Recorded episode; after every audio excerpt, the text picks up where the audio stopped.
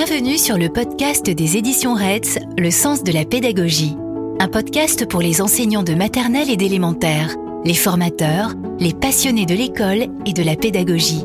Une fois par mois, retrouvez une autrice ou un auteur pour un échange sur son engagement, sa démarche, ses gestes professionnels. Elle ou il répond de manière précise à des questions sur des sujets au cœur de sa pédagogie. Autant d'éléments pour vous accompagner dans votre quotidien ou vous interpeller sur vos pratiques. Nous vous souhaitons une bonne écoute. Je suis aujourd'hui avec Marie-Thérèse Zerbato-Poudou. Vous êtes docteur en sciences de l'éducation. Riche d'une longue expérience d'enseignante en école maternelle, en ZEP, vous avez travaillé plus particulièrement sur la problématique de l'apprentissage premier de l'écriture. Vous avez déjà publié aux éditions RETS de nombreux ouvrages sur le graphisme. Nous avons d'ailleurs déjà fait un épisode sur ce sujet. Et dans la collection Pédagogie pratique, un livre qui s'appelle Apprendre à écrire de l'APS à l'AMS, ou, pour s'entraîner, mon nouveau cahier d'écriture GSCP. Nous sommes d'ailleurs réunis ici pour parler de l'apprentissage de l'écriture. Alors j'ai une première question, euh, Marie-Thérèse. Euh, faut-il enseigner l'écriture en capitale, ou plutôt l'apprentissage de la capitale, est-elle inutile? Bonjour Romain. Et oui, c'est ce que l'on entend dire souvent. Hein. Certains auteurs disent que ce n'est absolument pas la peine de passer par la capitale, puisque par la suite, les enfants vont écrire en écriture cursive dite attachée. Eh bien, moi, par contre, je dirais que oui. Hein, euh, il, vaudrait, il vaut mieux l'enseigner, euh, bien que le programme soit un peu ambigu à ce sujet. Et il dit, le programme dit euh, si, si des enfants tracent des lettres en capitale, alors veillez à ce qu'ils ne, qu'ils ne mélangent pas, etc. Bon, je pense quand même qu'il y a un travail très intéressant à faire avec l'écriture en capitale. Parce que cet apprentissage-là offre plusieurs atouts. D'abord, il permet aux enfants d'écrire leur prénom lorsqu'ils ont 4 ans, même quelquefois avant. Alors évidemment, c'est une forme d'écriture qui est facile. Hein. On a quoi? Des barres et des arrondis et un, et un rond puis les arrondis des lettres B, etc. Mais donc les enfants peuvent écrire leur prénom et c'est très important pour eux, ils sont très fiers, etc. Donc euh, il y a quand même là une solution parce qu'on ne peut pas quand même penser que des enfants euh, dès l'âge de 4 ans et donc peut-être à 3 ans quelquefois euh, puissent écrire leur prénom lorsqu'ils en ont envie en écriture cursive. C'est impossible. Donc Premièrement, la fierté d'écrire le prénom. Deuxièmement, euh, ça permet aussi d'éveiller l'intérêt des enfants pour la langue écrite. Hein. Euh, au moins, on, est avec eux, on va écrire sur leur dictée, on va leur montrer qu'on a écrit leur, prénom sur des étiquettes, on va regarder les albums. Enfin, il y a quand même une rencontre de, de l'enfant, même en petite section, avec l'écrit. Et donc, les capitales sont des formes en plus qui sont faciles à reconnaître. Par exemple, il y a des, des enseignants qui me disent, ah mais moi, en petite section, je fais les étiquettes des prénoms inscrites, puisque c'est pas la peine la capitale, donc ils la rencontreront pratiquement pas. Par contre, la script, c'est l'écriture pour lire.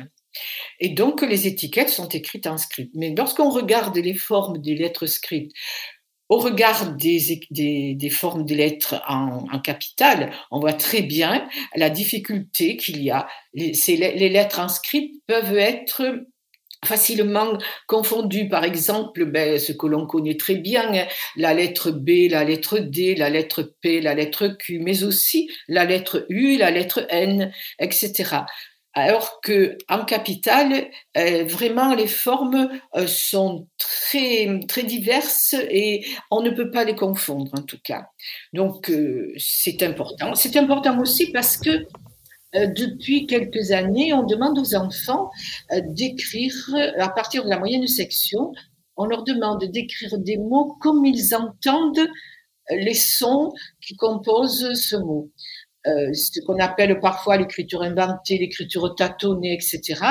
Et bien évidemment, lorsqu'on a ce genre d'exigence Exigence qui est quand même soulignée dans le programme hein, euh, de 2015 très fortement. Donc, lorsqu'on a ce genre d'exigence, bah, évidemment, euh, nous n'allons pas euh, pénaliser ou bloquer les enfants parce que nous exigeons une écriture cursive qui est difficile et les enfants peuvent par contre rentrer facilement dans cette correspondance graphiphonie en capitale. Lorsque l'enfant écrit en capitale, il y a la motricité fine qui est sollicitée. La motricité fine, la dynamique du mouvement, le, freinage du geste, son accélération. Euh, en fait, c'est du graphisme. Enfin, je préfère dire que c'est de l'écriture, mais vous comprenez ce que ça veut dire. Le côté moteur, un graphomoteur, il est exercé. Et puis, surtout, si on se donne la peine, lorsque l'enfant écrit en capital un mot, dans prenons le prénom, il va apprendre euh, il va apprendre le fonctionnement de la langue écrite. Il va apprendre que ben, pour écrire un mot, pour qu'il puisse le lire, il faut qu'il y ait toutes les lettres, il faut qu'elles soient dans l'ordre, il faut qu'elles ne soient pas déformées, il faut aller de gauche à droite. Autrement dit, il apprend les règles de l'écriture. Et ces règles de l'écriture, ben, ça sera pour toujours. Hein. C'est aussi bien en script qu'en capital qu'en cursif. Nous avons les mêmes règles. D'accord? Et on a remarqué aussi que cet usage ne perturbe pas l'apprentissage de l'écriture cursive. L'écriture cursive, on rentre dans un autre domaine. Donc l'écriture en capital qui est euh, bêtement appelée l'écriture bâton. Oui, ça, hein euh, moi, je comprends qu'en fait, un enfant en maternelle, euh, s'il commence par ça, euh, c'est déjà une première approche de l'écriture, oui. même basique, même sous forme de graphisme écriture, enfin voilà si on peut trouver ce terme-là. Mais en tout cas, c'est déjà, déjà de l'écrit, c'est déjà de l'écriture. Et réussir à écrire son prénom en, lettres bâton pour un enfant, c'est déjà une fierté aussi. et c'est le début de je, sais écrire. Après, évidemment, il y a plusieurs euh, étapes, mais en tout cas, c'est la première étape. Bien sûr. Et, il, exactement, il est confronté quand même à un mot, à un mot qui a du sens. on ne lui donne pas à écrire euh, des mots qui n'ont pas de sens. Hein. Hmm. C'est souvent le prénom, et puis on va écrire peut-être maman, Noël, etc. Oui, bien sûr. Et puis, il, apprend, des mots il, apprend aussi euh, à, comment dire, je vais employer des mots un peu pompeux peut-être, l'attitude du scripteur. Mais voilà, on fait attention, on va écrire, on va faire attention, on va regarder le modèle. Il faut bien observer le modèle. Hein, il faut le reconnaître, il faut le reproduire fidèlement. Et là, on a quand même toute une attitude qui est porteuse. Parce oui, c'est ça, c'est aussi une attitude, c'est aussi une. Euh, écrire, c'est se mettre dans une position dans, un statut. C'est une voilà, c'est un statut. Vous avez raison. C'est non seulement une position physique, mais c'est aussi une position, je dirais, intellectuelle, quoi. Hein. Mmh. Oui, bien sûr. Vais écrire. Parce que si l'on attend que l'enfant soit capable d'écrire en cursive, euh, c'est normalement c'est tardif, c'est-à-dire que c'est en grande section et quelquefois la deuxième partie de l'année de grande section. Mmh. Donc voilà. Oui, ouais, je comprends. Euh, et euh, justement, sur ce, sur ce plan de l'écriture capitale, euh, qu'est-ce que vous pouvez me dire sur l'écriture en miroir? Ah, l'écriture à miroir. Euh, l'écriture à miroir, oh, vous savez, elle, elle peut inquiéter. C'est vrai que souvent on, se pose des questions, mais comment se fait-il, etc. Bon, d'abord, il faut, il faut bien regarder les choses. En général, justement, l'écriture miroir est souvent liée à l'écriture en capitale. Elle est rarement avec une écriture cursive attachée de façon spontanée. Hein. Euh, on a pu la provoquer, mais là, je parle de, façon spontanée. En principe, ce sont quelques lettres qui sont concernées et ça arrive dans le déroulement de l'apprentissage. Il y a pas, tout, pas tous les enfants, mais il y a quelques enfants qui, en cours d'apprentissage de la capitale, euh, ben, euh, pendant peut-être une semaine ou deux, ils vont écrire en, miroir une ou deux lettres. En principe, cela va, cela va partir, mais il, faut quand même s'en enfin, inquiéter, il faut quand même s'en occuper plutôt.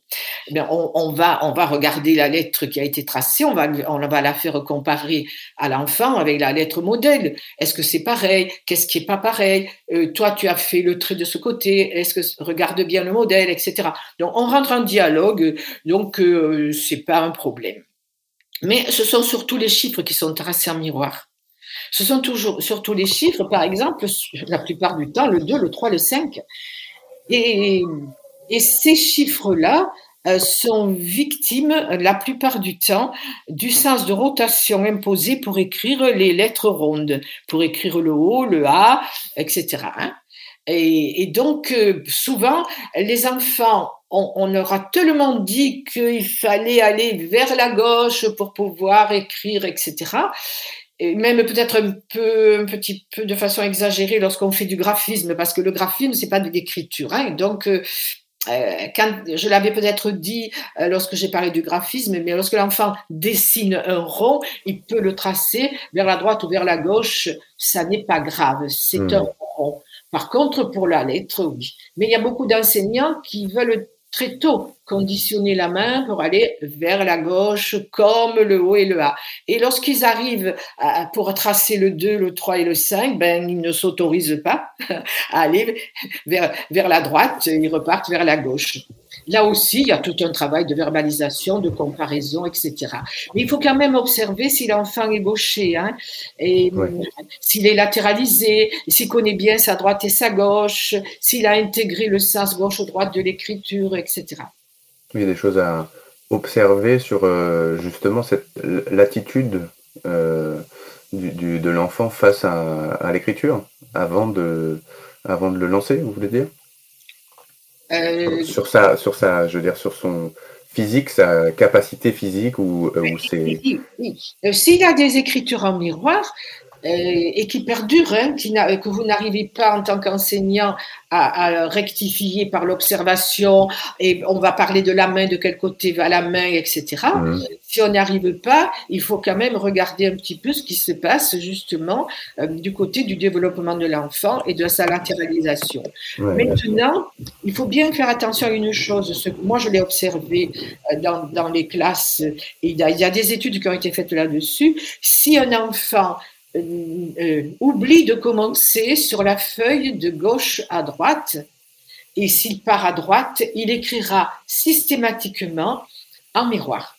N'importe qui, même vous, je peux vous faire écrire en miroir, même en cursive. Il y a donc il y a, il y a une étude qui a été faite là-dessus en écriture cursive. On obligeait les enfants de partir de la droite pour écrire, et là, tout naturellement, si je puis dire, on écrit en miroir. Donc, pour revenir à ce problème-là pour l'écriture en capitale, euh, euh, ce qui peut se passer naturellement dans la classe, si vraiment il y a des choses qui perdurent, regardons l'enfant. Est-ce qu'il est gaucher? Est-ce qu'il y a des gauchers dans sa famille? Est-ce qu'il est latéralisé? Est-ce que sa main préférée, euh, parce que bon, il y a la latéralisation, mais il y a aussi la main préférée. Hein. Euh, est-ce que vraiment euh, c'est la gauche, c'est la droite? Est-ce qu'il est stabilisé? Parce qu'on sait qu'il y a beaucoup d'enfants euh, qui n'ont pas encore de stabilité, même en grande section par rapport à la, au choix de la main pour écrire. Hein. Mmh. Ça ne se voit pas toujours, mais bon. Donc il ne faut pas, s'affoler de toute façon. Bien sûr, bien sûr. Euh, et alors, justement, dans l'observation euh, des choses, il y a, j'imagine, quelque chose qui euh, tourne autour de la tenue du crayon.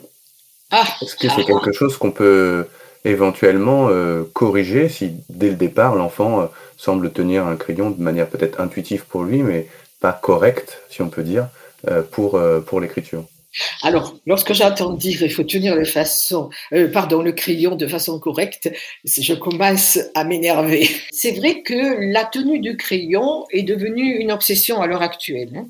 C'est quelque chose que je vois partout. Lorsque je fais des interventions, des formations ou des conférences, la première mhm. chose qu'on me demande est la tenue du crayon.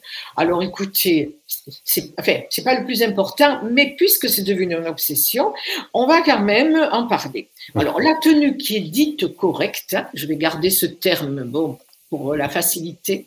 La tenue qui est dite correcte, c'est-à-dire les trois doigts, placé d'une façon quand même euh, bien euh, particulière, c'est-à-dire que c'est la pulpe du pouce, la première phalange du majeur qui pince le crayon et l'index qui s'appuie souplement sur le crayon.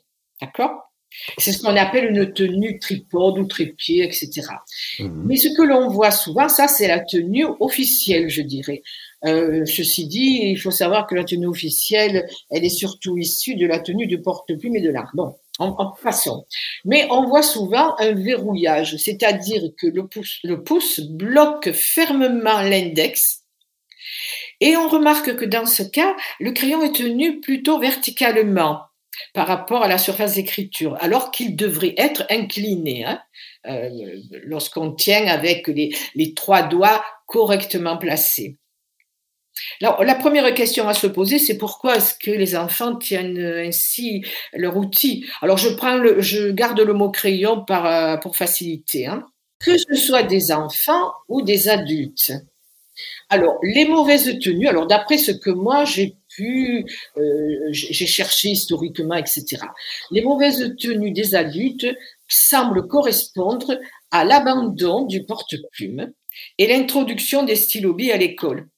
Les, les stylobies ont été, ont commencé à rentrer dans les écoles primaires vers, dans les années 60, euh, un peu avant, mais bon. Mais officiellement, euh, cela n'a été autorisé que vers 69-70. Je ne saurais pas dire la date exacte. Donc, euh, quand on regarde la forme d'un stylobille tel en plus tel qu'ils étaient à l'époque, c'est-à-dire, à l'époque, le problème, c'est que la, mine, euh, l'encre ne s'écoulait pas facilement et la petite bille qu'il y a au bout, là, qui doit rouler hein, pour distribuer l'encre, se bloquait, etc. Tous les gens qui ont commencé avec ça se souviennent que pour amorcer l'encre, il fallait gratter le, stylo sous la semelle pour, pouvoir amorcer le débit de l'encre. Donc, euh, la nature du crayon a une importance. Regardez les jeunes enfants maintenant, chez eux, bien sûr d'abord, mais ensuite à l'école. Qu'est-ce qu'ils ont entre les mains la plupart du temps? Ils ont des feutres. Alors, je, je dis que la tenue du crayon a été modifiée par le stylo bille et qui avait un corps en plastique euh, lisse, etc., qu'il fallait tenir verticalement. Ok. Mais maintenant, il y a des feutres. Et le petit enfant, lui, il a d'abord des feutres. Il en a donc à la maison, il en a à l'école, il en a pour, ben, pour dessiner, il en a malheureusement pour colorier, il en a pour, euh, pour faire du graphisme, il en a pour écrire son prénom, il a, il a tout le temps un feutre entre les mains. Et sont comment les feutres? Chez les enfants à l'école et à la maison? Mais ben, ce sont c'est comme les stylos euh, euh, Bic, enfin je dis Bic puisque à l'époque c'était le Bic cristal. Hein, ils, ont, ils ont un corps en plastique qui glisse entre les doigts. Mmh. La longueur du feutre, la grosseur, etc. ne sont absolument pas euh, ergonomiques pour un enfant. Donc, il est normal que, que les enfants ne puissent pas tenir convenablement avec ces fameux trois doigts, etc., leur outil pour écrire, pour tracer. En même temps, quand on a trois ans, c'est normal. Euh, c'est normal parce que, bien parce que le développement neuromoteur euh, qui correspond à l'âge de ces enfants n'est absolument pas abouti. Donc la plupart du temps, au départ, ils tiennent à pleine main. Hein, il y a, il y a quand même une, une progression hein, dans dans la façon de tenir, euh, ils tiennent souvent à pleine main. Hein, vous voyez, le, vous voyez ce que je veux dire, oh, l'agrippement, quoi, là, hein, comme un bâton de marche. Voilà. Et puis petit à petit, ils vont tenir autrement, mais certains, malheureusement, vont prendre ce que l'on appelle des mauvaises habitudes euh, parce que bien euh, ils ont des outils qui ne sont pas adaptés. Alors, il y a beaucoup de choses qui vont rentrer. Il y a les outils qu'il faudrait, il faudrait des outils adaptés. Qu'est-ce que c'est qu'un outil adapté? Mais il faudrait qu'il ait une ergonomie qui puisse euh, correspondre à, ces petites mains. Hein? Euh, parce qu'en fin de compte, les feutres qu'ils ont, euh, ils sont bons pour nous aussi. Hein? Donc, il faudrait que ce soit adapté à ces petites mains. Il faudrait que ce soit adapté pour éviter peut-être qu'il y ait des, des tenues un petit peu trop hasardeuses. C'est-à-dire ben, la longueur, la grosseur de, l'outil et la bague antidérapante et une butée pour éviter que les doigts euh, ne, descendent trop sur, la mine. Voyez, il y, a, il y a tout cet aspect, mais il n'y a pas que ça.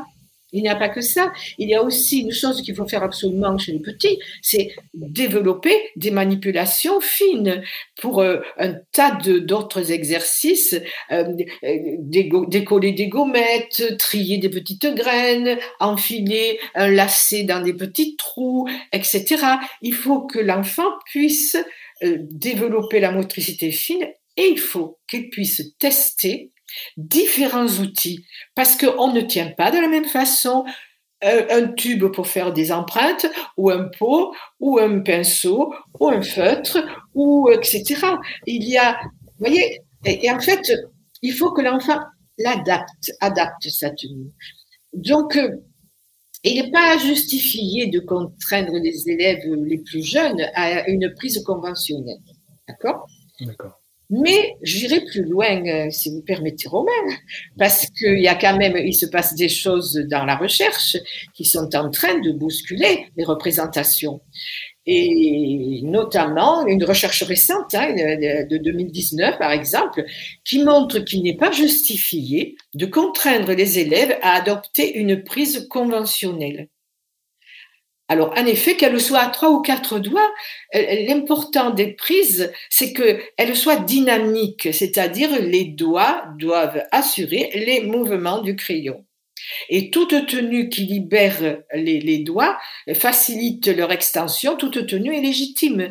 Et ils ont constaté que les différentes prises n'ont pas d'effet sur la vitesse d'écriture, euh, ni sur la conformité des lettres, ni sur les performances en écriture.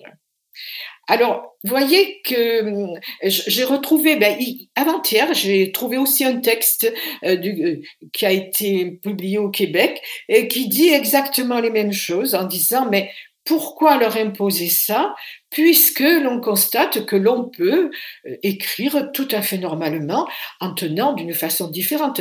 Et je vous assure que j'ai une collection de photos de mains d'adultes qui tiennent d'une façon originale, je veux dire. Et puis, et puis, et puis, et puis, ce sont, ce sont des enseignants, ce sont des professeurs, ce sont des médecins, etc. Ah, bon, ok. Donc, la tenue de crayon n'est pas synonyme de mauvaise écriture et etc. Non. Hmm. Il ne faut pas le harceler non plus. Vous vous rendez compte, un enfant qui est tout le temps harcelé, est-ce qu'il a envie d'écrire? Ah Non, non, il faut le laisser peut-être. Euh, il faut l'orienter un peu peut-être vers l'écriture voilà il faut l'orienter, il faut le, euh, lui expliquer, euh, lui montrer. Et il y a quelquefois aussi des, des guides de doigts là qui sont vendus dans le commerce et qui permettent un petit peu de bloquer les, trois doigts. Mais j'ai vu des choses. vraiment, c'est des prothèses, mais des prothèses. Euh, un peu rigide, hein, quelquefois, parce que les doigts sont emprisonnés dans des espèces de tubes pour les empêcher de faire autrement. Il ne faut pas exagérer quand même. Alors, moi, ce qui me... quand j'étais en classe, je faisais attention parce que j'aidais les enfants à adopter la tenue légitime, hein, parce que je savais que plus tard, ils risquaient de se faire gronder. Et c'est, enfin, voilà. ça me. Vous voyez pourquoi ça m'énerve? Mais je comprends. En tout cas, moi aussi, j'ai eu euh, dans ma scolarité des, des camarades qui écrivaient d'une manière un peu originale, euh, qui avaient des positions de doigts qui n'étaient pas celles que, qui étaient celles des autres, et qui écrivaient pourtant très bien. Euh, et j'ai toujours des camarades aujourd'hui adultes qui écrivent très bien avec une autre forme d'écriture. Donc, euh, en effet, il y a une, forme, disons, plus classique, mais l'important, c'est que l'enfant arrive à écrire. Et à écrire euh, d'une manière lisible, en tout cas, et sans que ça soit euh, compliqué ni une douleur pour lui. et alors, j'ai une autre question, j'ai l'impression qu'on a peut-être déjà un petit peu répondu, mais vous me direz, est-ce qu'on peut commencer l'écriture en petites sections? Alors, on a parlé de l'écriture en capitale, mais est-ce que là, on parle d'autre chose Alors, euh, on, parle aussi d'autre chose, enfin d'autre chose. Oui, on parle toujours d'écriture en capital. Alors, restons dans ce qui est le plus souvent fait dans toutes les classes de petites sections. En général, c'est bien le prénom en capital qui est la, la première observation d'un mot euh, que l'on propose aux jeunes enfants. Ensuite, il y a, ben, il y a la demande parfois.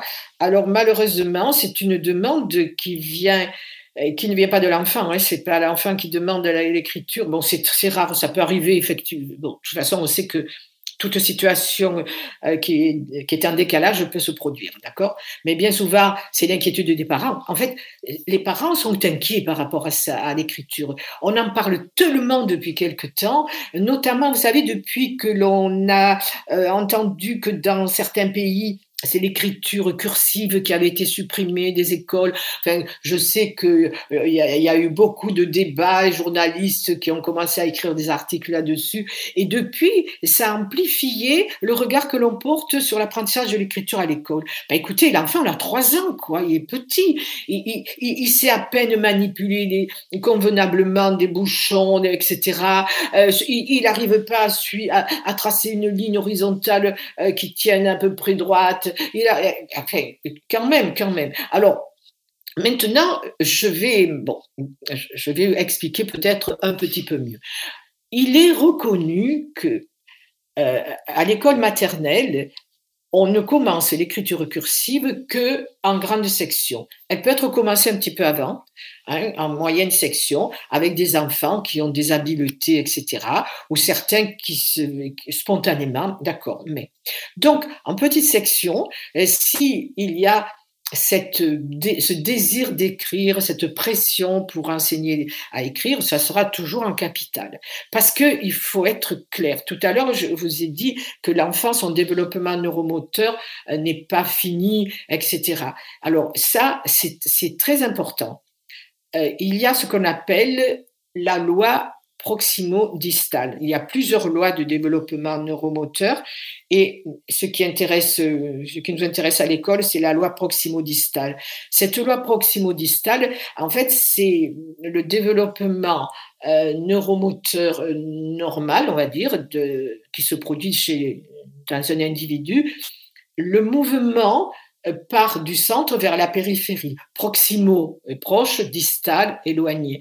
Donc, de, de, ce, qui est proche, c'est-à-dire le cerveau, la moelle épinière, etc., les centres de commande, et qui vont commander les membres, aussi bien les jambes que les bras, mais la, comment dire, la finesse, le geste spontané euh, est une chose, puis le geste contraint, dirigé, quand je dis contraint et dirigé, c'est l'écriture, hein, euh, qui nécessite à ce moment-là une habileté du poignet, des phalanges, pour pouvoir justement tracer euh, tel qu'on l'exige, c'est-à-dire des lettres d'une certaine grandeur, d'une certaine forme, qui vont dans une certaine direction, etc., sont des gestes contraints. Donc, le développement neuromoteur est tel que l'aboutissement de cette expertise des, extrémités qui sont nécessaires donc pour la cursive n'est pas abouti avant l'âge de 6 ans à peu près. Un peu avant, un peu après, quelquefois tardivement, pour les enfants qui ont d'autres problèmes, etc. Donc, euh, on peut effectivement demander certaines choses aux jeunes enfants, mais ne soyons pas dupes, il y a des limites, euh, il y a des limites génétiques, quoi, à ça. Maintenant, oui, euh, on peut peut-être, comment dire, assouvir cette, ce besoin d'écriture regardant. Alors, on va regarder quoi? On va regarder le prénom, d'accord? Mais les prénoms, euh, il y en a qui sont courts, il y en a qui sont très longs. Hein Donc, euh, il y a euh, ce, qui, ce que j'avais observé une fois, la, petite fille qui s'appelle Lily et le petit garçon qui s'appelle Jean-Philippe. Hein Donc, vous comprenez bien hein, la difficulté qu'aura le petit Jean-Philippe, n'est-ce pas? Hmm. Euh, pour arriver. Donc, moi, je conseille une chose aux enseignants. Lorsque, en cours d'année, mais alors en cours d'année, ça serait surtout, euh, comment dire, vers le mois de, à peu près, hein, mars-avril, on peut demander aux enfants s'ils veulent écrire une lettre, par exemple, ben, ils vont choisir une lettre euh, dans leur prénom. Ils vont choisir la lettre qu'ils préfèrent dans leur prénom et on leur dit, bah, écoute, tu regardes ton prénom, on va essayer, tu vas essayer d'écrire une, une lettre, seulement une, et tu la choisis. Vous voyez que le fait de lui dire de choisir va réduire un peu l'angoisse et les incertitudes. peut-être quand même que certains vont choisir celle qui est la plus facile. Le O, par exemple, en capital, hein, euh, le L, des choses comme ça. Donc, euh, on les laisse choisir et on leur offre cette chose extraordinaire qui va être je vais écrire une lettre de mon prénom. Et peut-être que 15 jours après, ils pourront écrire une autre lettre.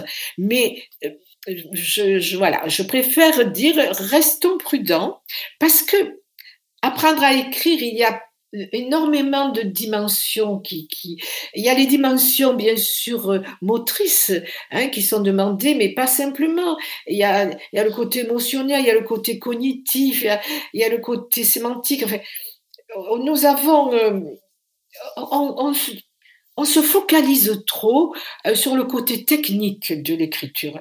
Ah, il faut savoir tracer des formes. Mais c'est pas ça l'écriture. C'est quelque chose de, de c'est de la langue écrite, donc même en petite section. Alors, voilà. Je, je peux, bon, je ne vais pas plus loin, c'est pas la peine. Je pense que j'ai dit tout ce que je voulais dire. Bah, merci beaucoup, Marie-Thérèse. À bientôt. À bientôt. Au revoir. Au revoir. Nous vous remercions d'avoir écouté notre podcast Le sens de la pédagogie. Si vous avez aimé, n'hésitez pas à en parler autour de vous, à le noter et à mettre des commentaires. Retrouvez tous les épisodes sur le site des éditions Reds, Apple Podcast, Deezer, Spotify ou Podcast Addict. À bientôt!